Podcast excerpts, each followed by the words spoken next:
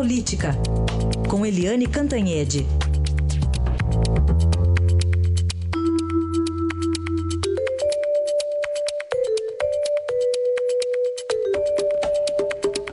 Eliane Cantanhede, muito bom dia, tudo bem com você, Eliane? Bom dia, como vai? Tudo bom certo. dia também aos ouvintes. Demais. Eliane, bom, o assunto desse feriado é a ministra dos Direitos Humanos, Luiz Linda Valois.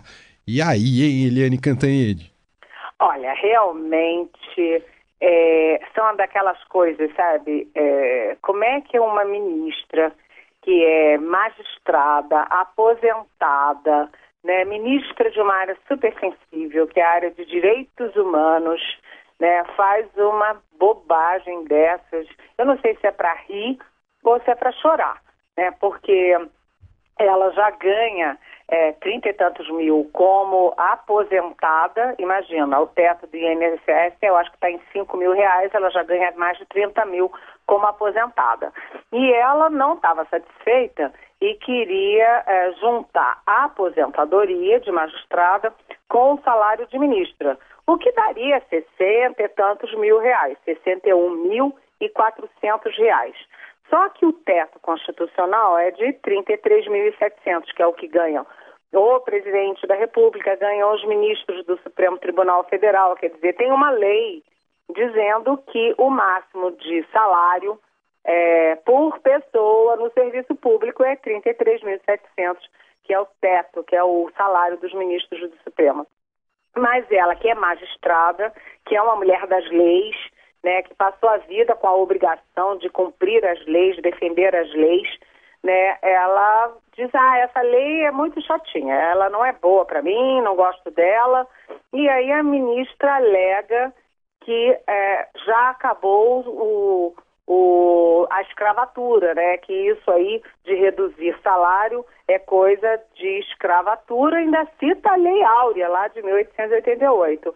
Mas aí fica o seguinte, fica a magistrada, que é contra a lei, fica a ministra de Direitos Humanos querendo ter uma boquinha, e aí ela foi dar entrevistas e só piorou tudo, porque ela alegou que, puxa, ela precisa fazer maquiagem, precisa cuidar do cabelo, precisa roupas, precisa sapatos, né? Então, 30 e poucos mil não é suficiente para isso.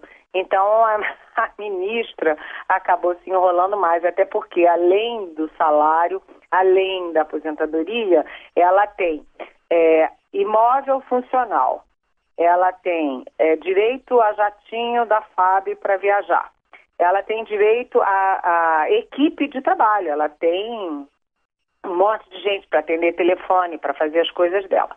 Ela tem é, diárias funcionais quando viaja, ou seja, já é uma mordomia danada, mas além da mordomia, ela queria ganhar mais de 60 mil reais no momento de uma baita crise e contra a lei.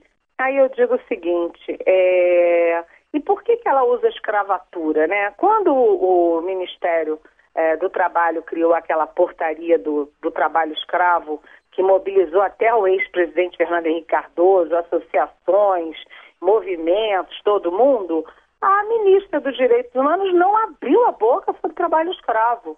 Ela não deu uma palavra sobre trabalho escravo.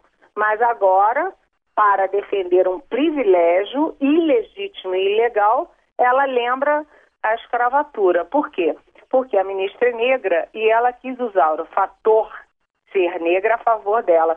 Isso remete um pouco ao ex-presidente Lula, que passa a vida, ele deixou de ser pobre há décadas, mas ele passa a vida fazendo papel de pobre para tirar vantagem eleitoral, para manter empatia com o eleitorado dele, como se fosse pobre, que não é.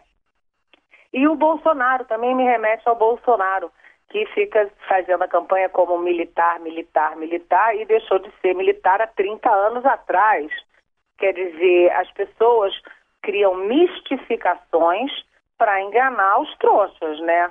É, porque todo mundo sabe que o Lula não é mais pobre, que o Bolsonaro não é militar há décadas e que, aliás, saiu da carreira militar é, em uma situação desconfortável, mas eles acham que é assim que tem votos, que tem simpatia, e a ministra usou o fato de ser negra para usar a lei da escravatura para tentar conseguir um privilégio ilegal. Realmente essas coisas são inacreditáveis, mas o bom da história é que o Brasil avançou tanto que a ministra bastou a coluna do Estadão, né, da Andresa Matais e da Naira uh, Andrade publicar isso, a coluna do Estadão publicou isso, a reação foi tão forte que a minha própria ministra já recuou, ou seja, a sociedade está de olho para não acontecer mais esse tipo de coisa.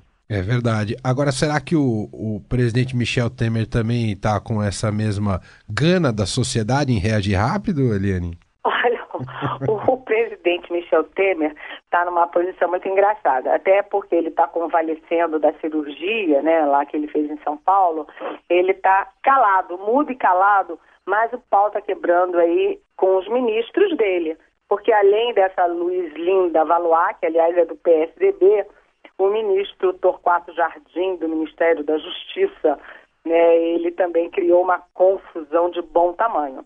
Não que ele tenha dito mentiras, né, mas tem verdades que as autoridades nem sempre podem dizer. E o Torquato Jardim saiu falando um monte de verdades ou meias verdades e mobilizou um estado inteiro, que é o estado do Rio de Janeiro, contra ele.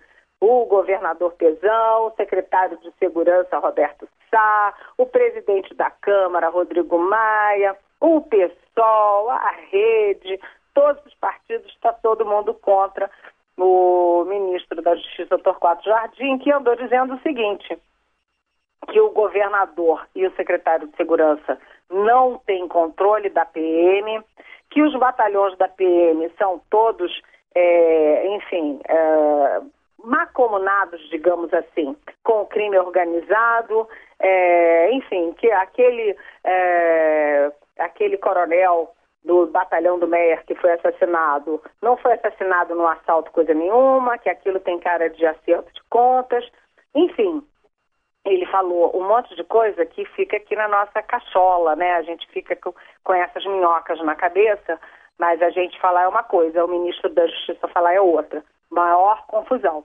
Além disso, desculpa, a Procuradora-Geral da República, Raquel Dodge, pediu ao Supremo para manter investigações sobre o ministro eh, do Itamaraty, ministro de Relações Exteriores, o Tucano Luiz e o Nunes Ferreira, por uma doação de campanha da Odebrecht de 500 mil reais, que não foi declarado. Então, mais o ministro aí. E, por fim, só para completar essa lista de ministros, o presidente não viu, não soube, não reagiu, não falou nada.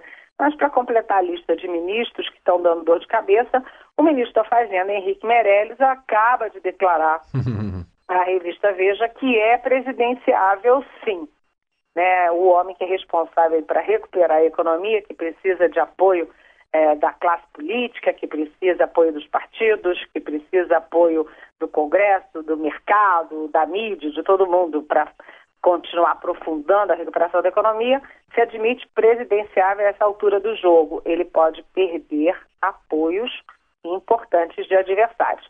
Esses ministros, hein, Durma-se com o ministério desses, viu? é, ninguém tem sossego no feriado. Eliane, muito obrigado mais uma vez. Um bom fim de semana para você. Até segunda-feira aqui no Jornal Dourado. Bom fim de semana, um grande abraço.